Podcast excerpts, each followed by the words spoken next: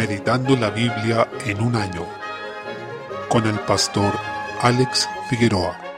Día 23, mes 2, Levítico capítulo 14. En esta sección el libro sigue hablando sobre la lepra. Recordemos que la lepra en la escritura refleja el pecado, ya que es algo realmente feo, contaminante, que deforma el cuerpo. La lepra hacía que la piel se pudriera, que se cayeran miembros a pedazos, se podía caer parte de la nariz o los dedos, por ejemplo. También se ha hablado de cómo se perdía la sensibilidad de la piel, tanto que a veces los ratones estaban comiendo parte de la piel del leproso y ni siquiera éste se daba cuenta. Así de terrible es esta enfermedad, y por ello constituye un reflejo del pecado. Acá también la enfermedad es vista como algo espiritual, no algo simplemente físico, lo que no necesariamente quiere decir que el leproso había pecado y por eso estaba así, sino que la lepra y otras enfermedades que están implicadas acá, porque varias enfermedades de la piel cabían en este paraguas de la lepra, finalmente reflejaban el pecado presente en la vida del hombre. Quien estuviera con esa enfermedad era entonces inmundo, apartado del campamento y debía salir, lo que además reflejaba de alguna manera cómo el pecado arruina nuestro compañerismo con Dios y nuestra comunión con su pueblo. Pero en este capítulo, la desolación de la expulsión da paso a la esperanza, porque alguien que había sido sanado podía regresar al campamento. Por lo tanto, la lepra podía ser curada, como nos dice el comentario de la Biblia Herencia Reformada. Nos dice también que a pesar de que hay una corrupción y un efecto del pecado, también existe la posibilidad de restauración. En aquel caso, lo que debía mediar era un sacrificio de dos avecillas. En realidad, una de ellas era sacrificada y la otra era dejada libre, pero la sangre de una era derramada sobre la otra. Al respecto, notemos dos cosas. En primer lugar, en cuanto aparece la lepra, es un problema espiritual y la persona leprosa debía salir del campamento como ya vimos en el capítulo anterior. En segundo lugar, al momento de sanarse, se ve también como algo espiritual y debía ofrecerse por tanto un sacrificio. Por eso cuando el Señor sana a uno de los leprosos en Marcos capítulo 1, versículo 40 en adelante, le dice que presente lo que demanda la ley de Moisés en el templo y se refería a estos sacrificios.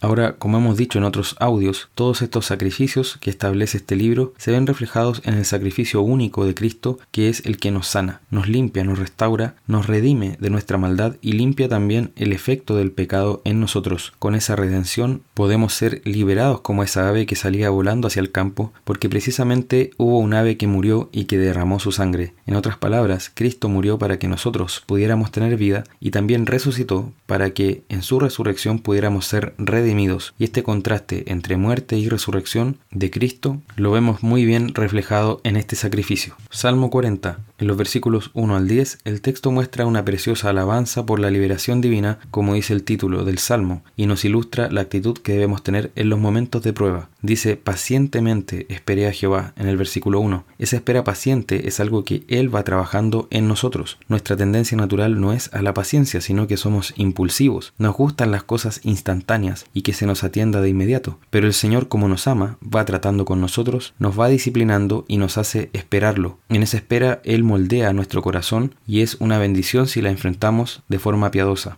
Aquella espera termina como dice el versículo 3, puso luego en mi boca cántico nuevo, alabanza a nuestro Dios. Incluso otros serán beneficiados por esto que hemos vivido. Dice la segunda parte de este versículo 3, verán esto muchos y temerán y confiarán en Jehová. Y así pasa muchas veces. El apóstol Pablo también dice que sufrimos para aprender a ser consolados de parte de Dios y así enseñar a otros a ser consolados también en el Señor en 2 Corintios capítulo 1. A esto debe apuntar este tiempo de espera, a poner nuestra confianza en el Señor. Si así hacemos, somos bienaventurados y vamos a poder ver cómo el Señor multiplica incluso sus obras, su beneficio y su bendición en nuestro favor. Desde el versículo 6 al 8, este pasaje se aplica a Cristo en el Nuevo Testamento, a la venida de Él y al sacrificio que realizó, también a la disposición que tuvo. Versículo 8 dice, El hacer tu voluntad, Dios mío, me ha agradado y tu ley está en medio de mi corazón. Aquí vale la pena preguntarnos qué es lo que está en medio de nuestro corazón, porque muchas cosas compiten por estar allí. No podemos dejar de adorar, somos seres que adoran y fuimos creados para ello. La pregunta es, ¿a quién estamos adorando? No hay opción, siempre vamos a adorar alguna cosa y siempre vamos a tener algo en medio de nuestro corazón. Debemos preguntarnos si en ese lugar está alguna cosa de este mundo o está la palabra del Señor. Preguntarnos esto es algo que vale la pena analizar y orar por ello. Por otra parte, el texto nos muestra que los rituales externos no eran sustitutos de la obediencia de corazón a Dios. Eso lo vimos con claridad en 1 Samuel 15 en el caso de Saúl y también es lo que dice Oseas 6 versículo 6 y apuntan a la obediencia perfecta de Cristo hasta la muerte, que era necesaria para nuestra salvación, ya que es esa obediencia de Jesús la que nos hace justos delante de Dios y nos apropiamos de ella por medio de la fe en el Evangelio. Proverbios capítulo 10, versículos 11 y 12. En primer lugar se compara la boca del justo con la de los impíos. En la del justo encontramos un manantial de vida. Es precioso que se describa de esa manera. También en el Nuevo Testamento dice que el que cree en mí, aquí está hablando Jesús, como dice la Escritura, de su interior correrán ríos de agua viva. Juan 7:38. Se refiere a la palabra de Dios brotando de nosotros por la obra del Espíritu Santo. Y eso es algo que nos debe caracterizar como discípulos de Cristo. Pero la violencia va a cubrir la boca de los impíos. Ahí encontramos agresividad, amargura y por supuesto esa boca da cuenta de un corazón muerto en primer lugar. Relacionado con eso dice que el odio despierta rencillas, versículo 12. Por eso una persona que está llena de conflictos es alguien que no está bien espiritualmente. Pero dice, el amor cubrirá todas las faltas. El amor, esa disposición de hacer el bien, esa entrega para el bien de otro, nos impedirá exigir nuestros derechos siempre que podamos. El orgullo nos lleva a esto. Nuestra tendencia natural es a exigir siempre que seamos respetados, que nuestras pretensiones y deseos se vean satisfechos y cumplidos. Pero el amor cubrirá todas las faltas. El que vive en amor no va a estar exigiendo de otros que se aplique la justicia hacia ellos, sino que le va a importar más bien que esa persona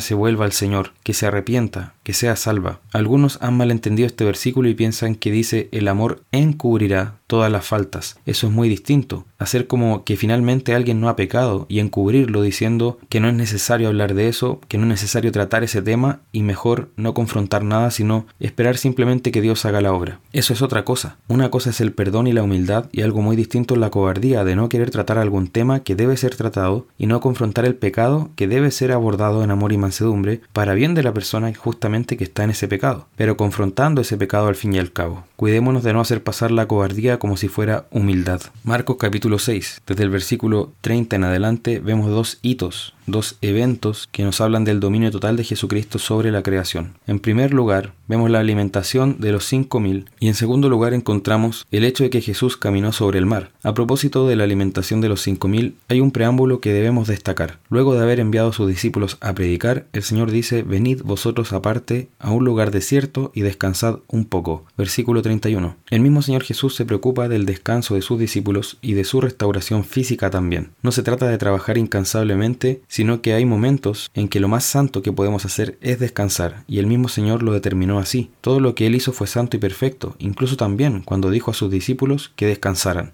Por supuesto, hay otros que lo único que hacen es descansar, lo que demuestra una total vagancia, mediocridad y flojera espiritual. Pero cuando había un trabajo arduo como el que tuvo Elías, el Señor se preocupó de restaurarlo físicamente, dándole de comer e inclusive dejándolo que durmiera. Elías necesitaba descansar ya que el trabajo espiritual, el trabajo por la obra y la predicación y evangelización, cuando son hechas como un trabajo sistemático, son realmente agotadores y extenuantes. Notemos además que se apartaron a un lugar desierto. Estos momentos de recogimiento y retiro para estar con el Señor son muy necesarios para ser restaurados, para preocuparnos de esa comunión personal con el Señor, y el mismo Jesús se preocupó de esto. La multitud al ver que Jesús sanaba y hacía obras milagrosas, lo siguió. Incluso llegaron antes que él y sus discípulos al lugar donde ellos tenían pensado estar, y Jesús no actuó como si le aburriera o le desagradara a la gente, sino que vio una gran multitud y tuvo compasión de ellos porque eran como ovejas que no tenían pastor, y comenzó a enseñarles muchas cosas, dice el versículo 34. Ello nos habla del carácter pastoral de Jesús, lo cual no es un detalle menor, como se menciona en Zacarías 10, versículo 2, y se refiere a algo que también se explica en Ezequiel 34, que es la negligencia de los pastores que el Señor puso sobre su pueblo. El modelo del Señor, tanto en el antiguo como en el nuevo pacto, ha sido que personas que son parte de su pueblo puedan pastorear a quienes conforman ese pueblo. El gran pastor siempre ha sido Él, eso también es algo que vemos a lo largo de toda la escritura, pero ha entregado la responsabilidad de pastorear a algunos de sus hijos, a quienes Él les había entregado esta responsabilidad, se habían dedicado solamente a engordarse a sí mismos, a oprimir a las ovejas para satisfacer sus propios intereses y habían abandonado el cuidado de ellas. Por eso los denuncia en Ezequiel capítulo 34 y en Zacarías capítulos 10 y 11. Esa situación es la misma que él encontró al momento de su venida. Los fariseos, saduceos y líderes religiosos eran personas que se habían dedicado a explotar económicamente y también de manera emocional al pueblo en vez de pastorearlo. Por eso él se presenta como el buen pastor en Juan capítulo 10, como el cumplimiento de la promesa, donde dice que David iba a pastorear a su pueblo por siempre en Ezequiel 34, y dicha promesa se refería a Cristo.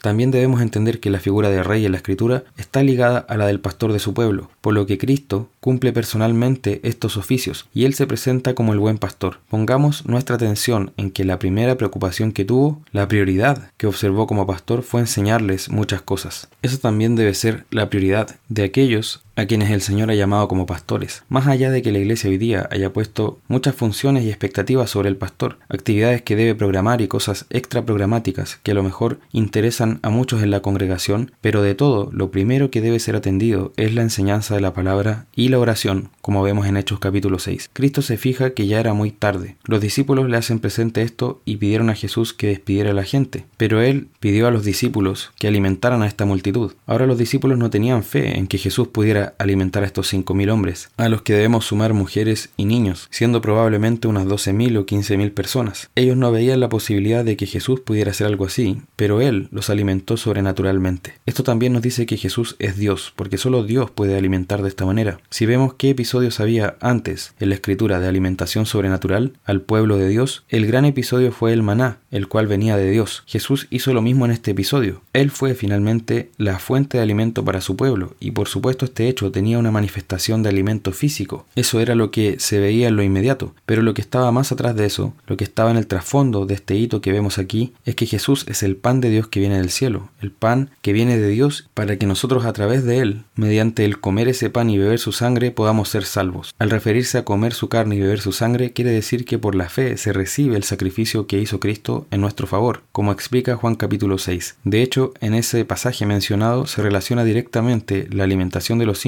con la presentación de Cristo como el pan de vida. Por otra parte, vemos cuando Jesús caminó sobre el mar, lo que nos muestra su dominio completo sobre la creación. Antes de eso había estado en solitario orando, lo que también nos muestra la vida de oración de Jesús. El único que puede dominar el mar al punto de poder caminar sobre él y hacer que se calme el viento y la marea es Dios mismo, como también se aclara en los salmos. Observemos cómo se presenta a sus discípulos, quienes tuvieron temor porque pensaron que era un fantasma. Él les dijo, tened ánimo, yo soy, no temáis. Versículo 50. Debemos recordar que ese yo soy en la escritura es un título de Jehová, como señala Éxodo capítulo 3. Obviamente Jesús no ocupó ninguna palabra de manera ociosa, nada de lo que él dijo fue sin importancia. Cuando se presentó como yo soy, estaba demostrando que Él es Dios, quien tiene poder sobre toda la creación y puede multiplicar los panes y andar sobre el mar y calmar la tempestad. Ahora notemos que Él ocupó a sus discípulos en la alimentación de los cinco mil para que ellos distribuyeran la comida, algo que es de gran bendición, y también nos habla de cómo el Señor incorpora a sus hijos y a su pueblo en su obra en el mundo, y también nos dice cómo hoy el Señor ha entregado a sus pastores maestros la bendición de poder dar ese mismo pan que Él nos ha dejado en su palabra y distribuirlo a la congregación a través de la predicación. A pesar de toda esta bendición que el Señor dio a sus discípulos, es decir, la autoridad para que se les sujetara a los demonios, para predicar el Evangelio y también la bendición de repartir el pan, ellos, dice el versículo 52, aún no habían entendido lo de los panes, por cuanto estaban endurecidos en sus corazones. Cuánta paciencia tuvo el Señor con sus discípulos y con la torpeza de ellos. Vemos acá que tristemente sus corazones estaban endurecidos y así también el Señor tiene paciencia con nuestra torpeza y nuestra dureza de corazón. La fama de Jesús fue creciendo y en todos lados donde iba lo perseguían para que sanara a los enfermos. Notemos que le rogaban que les dejase tocar siquiera el borde de su manto, dice el versículo 56. Probablemente ya se había corrido la voz del milagro de la mujer del flujo de sangre y todos querían llegar de alguna manera a tocar a Jesús y los que le tocaban quedaban sanos. Guardemos esto, aquellos que llegamos a Jesús, que vamos a Él para salvación y lo alcanzamos por la fe, seremos salvos y seremos sanos de nuestro pecado, de nuestra lepra espiritual. Esa debe ser la finalidad de toda nuestra vida, como dice el apóstol Pablo, olvidando ciertamente lo que queda atrás y extendiéndome a lo que está delante, prosigo a la meta, al premio del supremo llamamiento de Dios en Cristo Jesús. Filipenses 3, versículo 3 al 14. En eso pongamos todo nuestro empeño, todas nuestras fuerzas y nuestra atención, en llegar a Cristo, a tocar siquiera el borde de su manto, porque Él ha prometido que no echará fuera a quienes vengan a Él.